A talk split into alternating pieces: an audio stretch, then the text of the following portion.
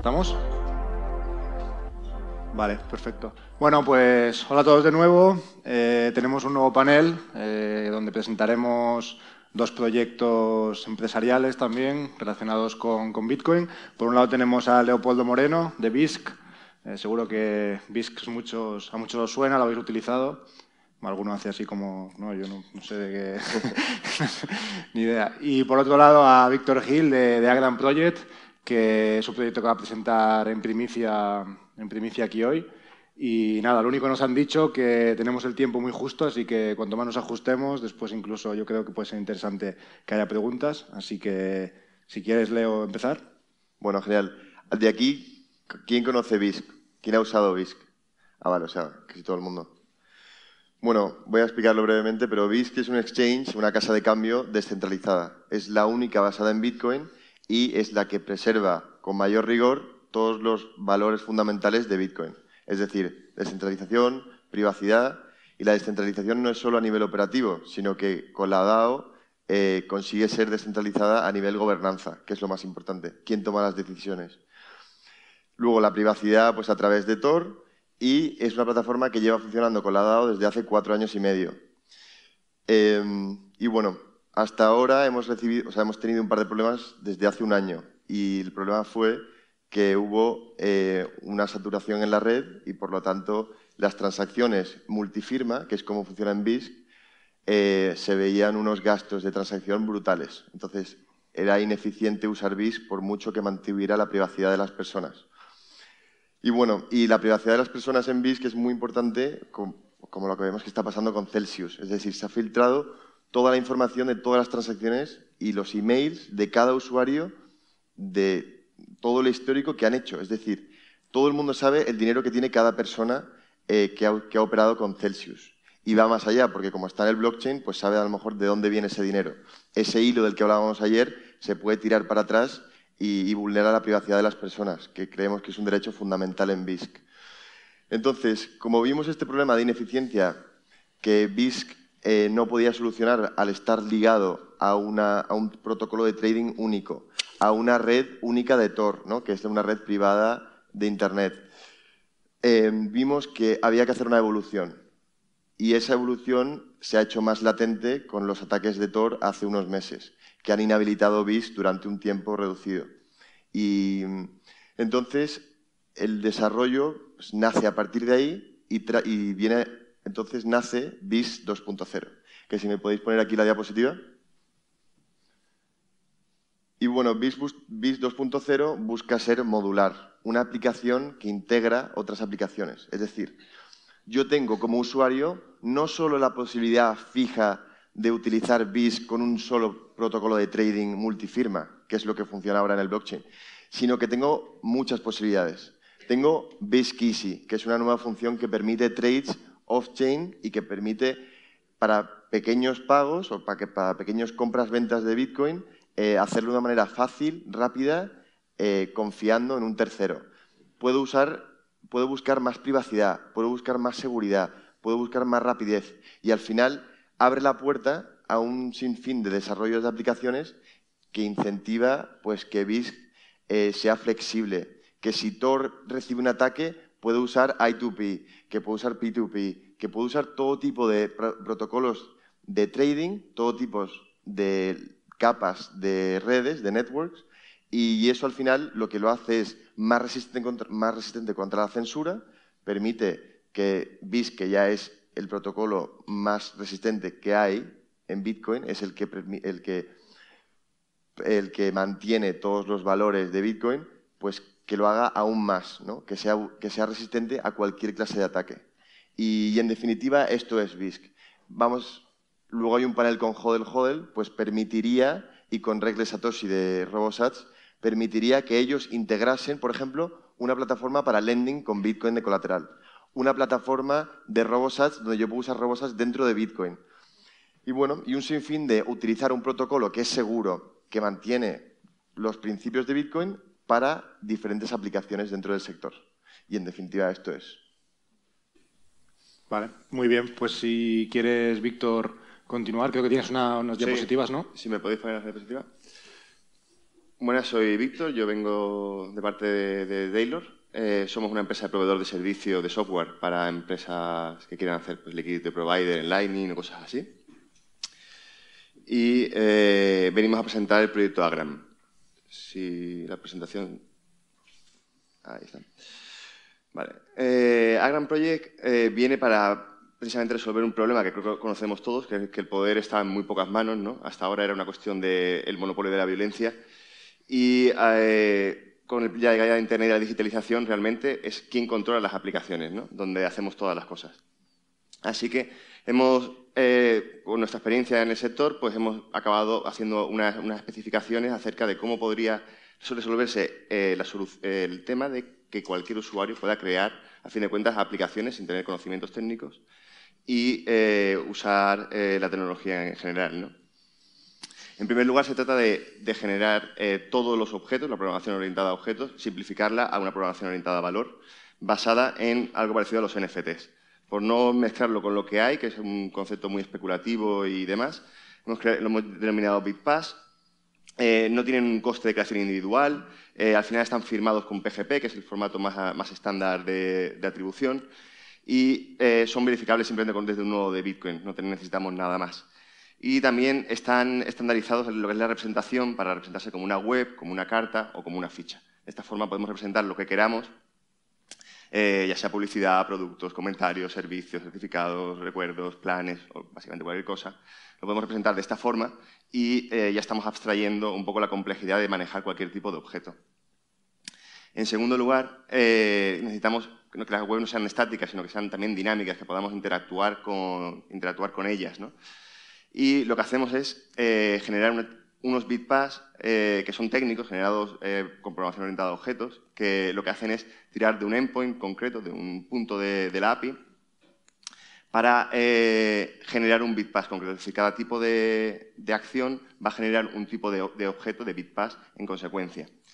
Y eh, un usuario normal sin conocimientos técnicos lo que puede hacer es agrupar eh, las diferentes acciones, diferentes acciones que generan cualquier tipo de, bitpass en un formulario, en una aplicación, y, esto ya tiene mm, capacidad de ejecución. Esto lo ejecuta un worker que tiene la capacidad de ejecutar algo que está inmutabilizado, que es verificable, y que va a generar como resultado algo también que también es verificable y eh, verificable por otros. ¿no? y permite hacer cosas asíncronas y ocurre en tu nodo. Es un proceso off-chain, ¿vale? con lo cual es instantáneo, gratuito y con toda la potencia que da la tecnología normal. Y esto, pues para conseguir que sea interoperable, lo indexamos con un lenguaje de marcado eh, en los árboles de Bitcoin, ¿vale? Esto está ahora mismo en OpenReturn, pero va hacia el más de Taproot, que es eh, BTML y que te permite al final clasificar toda la información clasificada simplemente por el tipo de acción que es. ¿Cómo hacemos esto? Bueno, pues de base eh, la, digitalización, los scripts pueden ser cualquier cosa, ¿no? pero necesitamos que sea algo estándar, algo que la gente pueda eh, realmente verificar y, estar, ser consciente de lo que está realmente haciendo por debajo.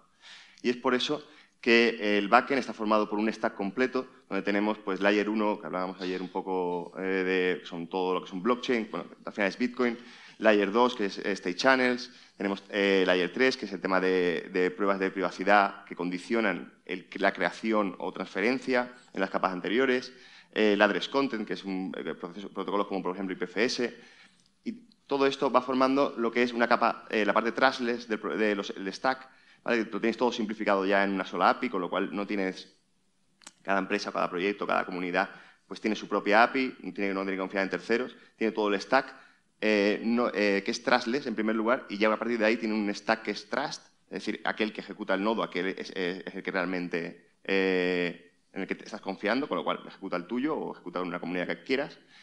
Y esto al final es eso, es una, API que lo integra absolutamente todo, cualquier capa, cualquier protocolo que salga, BIS o RoboSAS o el que sea, es capaz de integrarse aquí y ya tienes todo integrado y mezclable, combinable para generar cualquier tipo de aplicación de una forma muy sencilla. Eh, esto, al final te lo tienes que traer al frontend, te lo traes eh, ya clasificado como tal. Eh, no tienes que empezar por un buscador como Google o, al final Facebook o Amazon o el que sea, sino que te viene ya clasificado por ese BTML.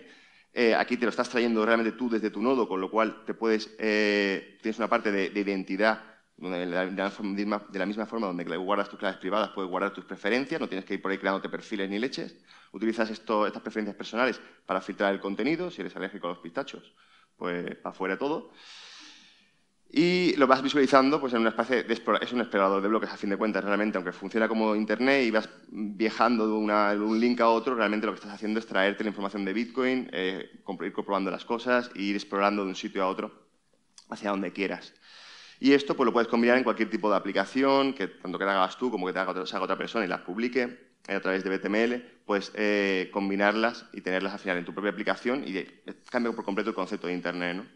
Eh, ya no vamos a navegar hacia el silo de datos de una persona, sino que desde mi propio nodo me, traigo lo que me da la gana, lo, muestro como quiera y lo combino y, lo, muestro, creo las aplicaciones que yo quiero. Eh, esto es una, lo de la izquierda es una, implementación que estamos haciendo nosotros, que es la forma digamos, más reducida eh, para usuarios. Y lo de la derecha tenemos la, implementación que está haciendo Data Capital, que es pues, literalmente para la gestión de una ciudad entera, que es en el caso de Córdoba. Y nada, eh, ya por simplificar, pues al final todo se puede representar como un bitpass, eh, todo eh, se puede programar cuando lo orientas a valor, es una, es una, forma más simplificada que la programación orientada a objetos, es simplemente qué estás dispuesto a dar y qué estás dispuesto a recibir a cambio. y para ello pues simplemente necesitas un frontend que te haga de explorador, de wallet, de interfaz de desarrollo, donde estás en el fondo combinando esos scripts y, un stack comunitario donde al final en un servidor o en un cluster de servidores tengas al final todas las tecnologías, todos los nodos de los que puedas tirar. Y nada más, eh, con esto inauguramos, queremos inaugurar el, proyecto eh, para que sea un proyecto de código abierto, para establecer las, especificaciones para que cualquiera pueda realmente crear sus propias implementaciones y demás.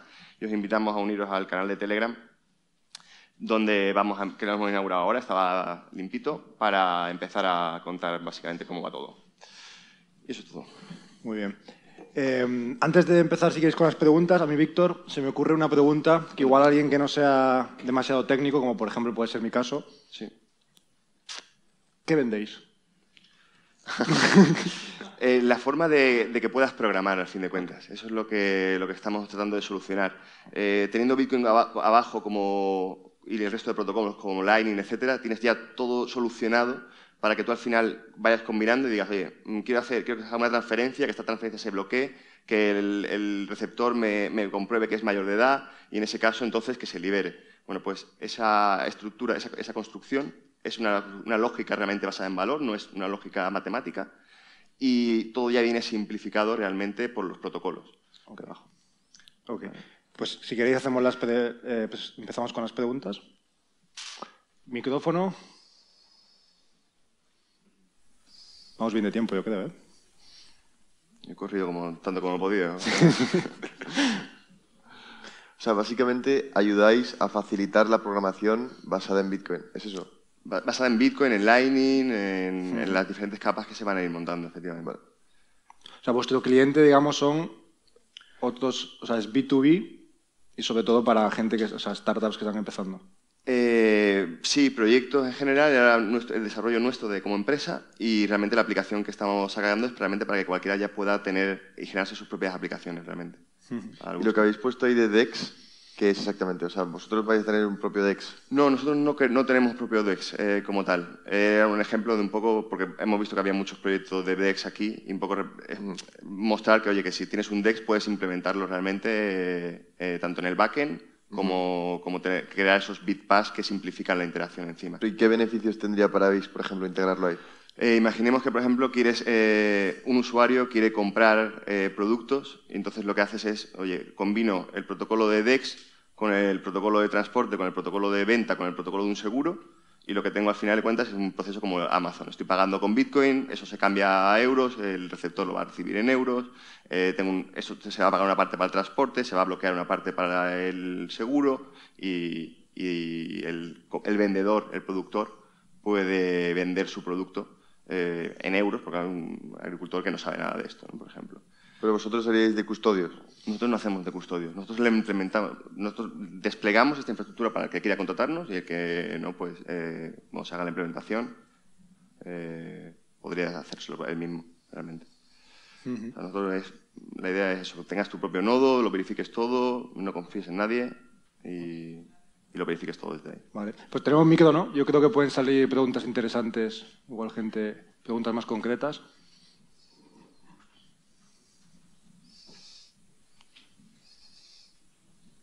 Ahí hay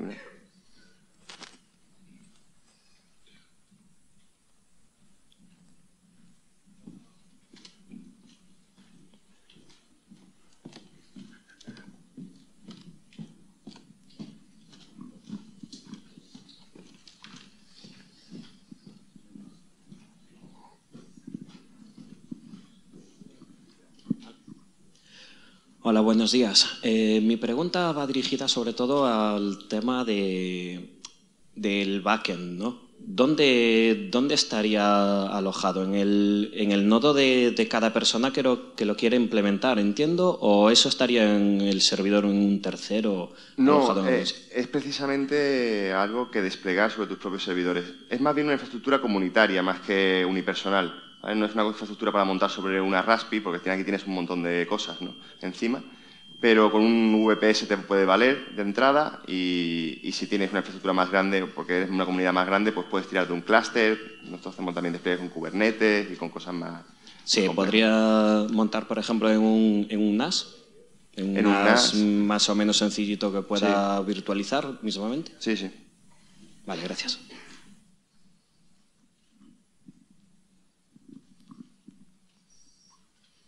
¿Más preguntas? ¿Se ha entendido muy bien o no se ha entendido nada?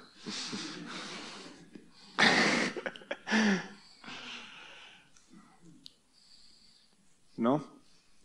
¿Quieres, algo- quieres contar más sobre VIX 2.0? Aprovechas, aunque tienes luego después también sobre...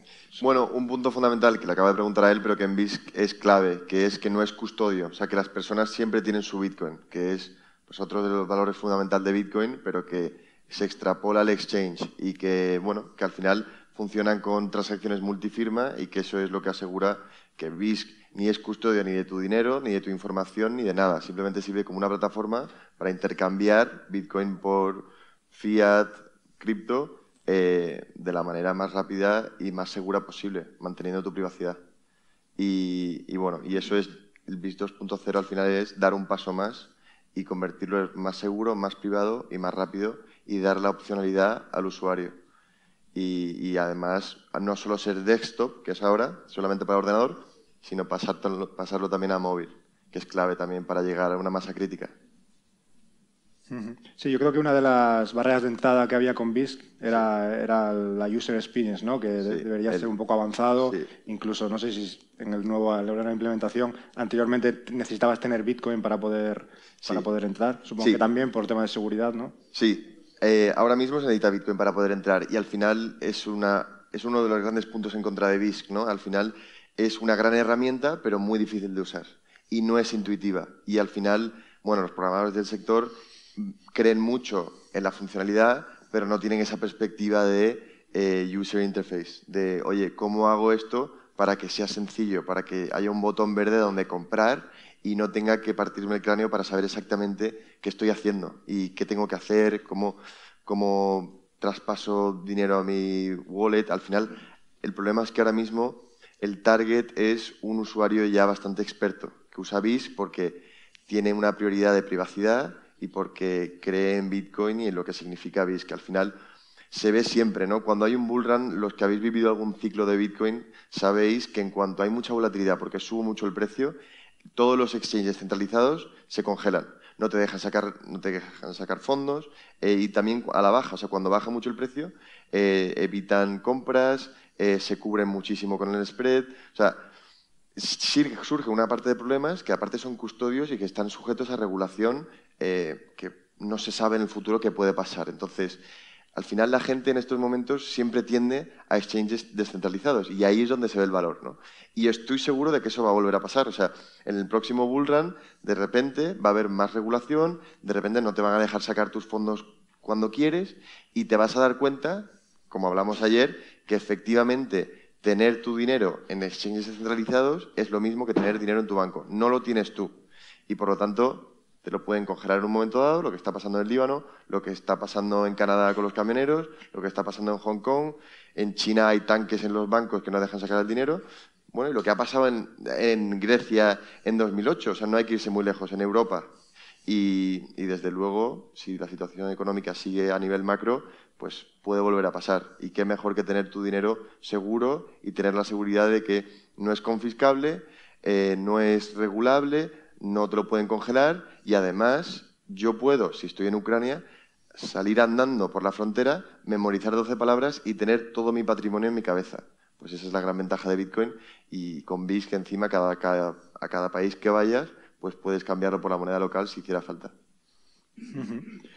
Has hablado de una implementación móvil, ¿no? Suena muy bien, digamos, tener un exchange descentralizado para intercambios peer-to-peer en el teléfono, fácil, privado, suena como, como a cuento de hadas. ¿Cómo de real es esto ahora y cuánto, cuál es el plazo para ello? Claro, pues BIS 2.0 se va a lanzar en dos meses, que es la estructura o la base que va a permitir encima desarrollar una aplicación móvil. La clave de BIS 2.0 es que abre la puerta a desarrolladores a que creen, o sea, que adapten eh, la plataforma al móvil y a, y a cualquier aplicación que sea útil para el usuario. Entonces, el plazo del móvil no lo hay ahora mismo, pero sí que lo que es seguro es que ahora mismo, con la fijación que hay del protocolo, de la red y tal, era imposible pasarla a móvil. Era imposible.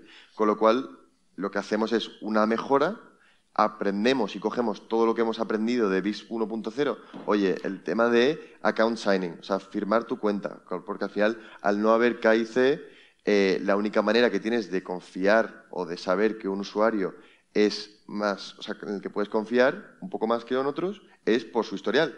Y ahí hay una forma de tener un track record, y hay una forma de tener tu cuenta firmada. Eh, bueno, son todas cosas que hemos aprendido que funcionan muy bien y que la vamos a pasar a BIS 2.0 eh, y darle un lavado de cara para que sea implementable y para que sea escalable, o sea, que sea fácil, que cualquiera pueda utilizarlo sin ningún problema, que no haya duda. Y, al final eso es la clave. Hay una pregunta ahí de Manuel. Sí, sobre lo de la implementación móvil. O sea, ¿va a ser posible, por ejemplo, que un, alguien que esté haciendo un wallet de Bitcoin pueda llegar a poner el botoncito de comprar, igual que ahora lo hay para hacerlo con tarjeta de crédito y tal, eh, pero, pero en vez de tarjeta de crédito, pues por BISC. O sea, eso, eso será posible. Sí, sí, sí. Estaría genial. Mm. Mm. Javier.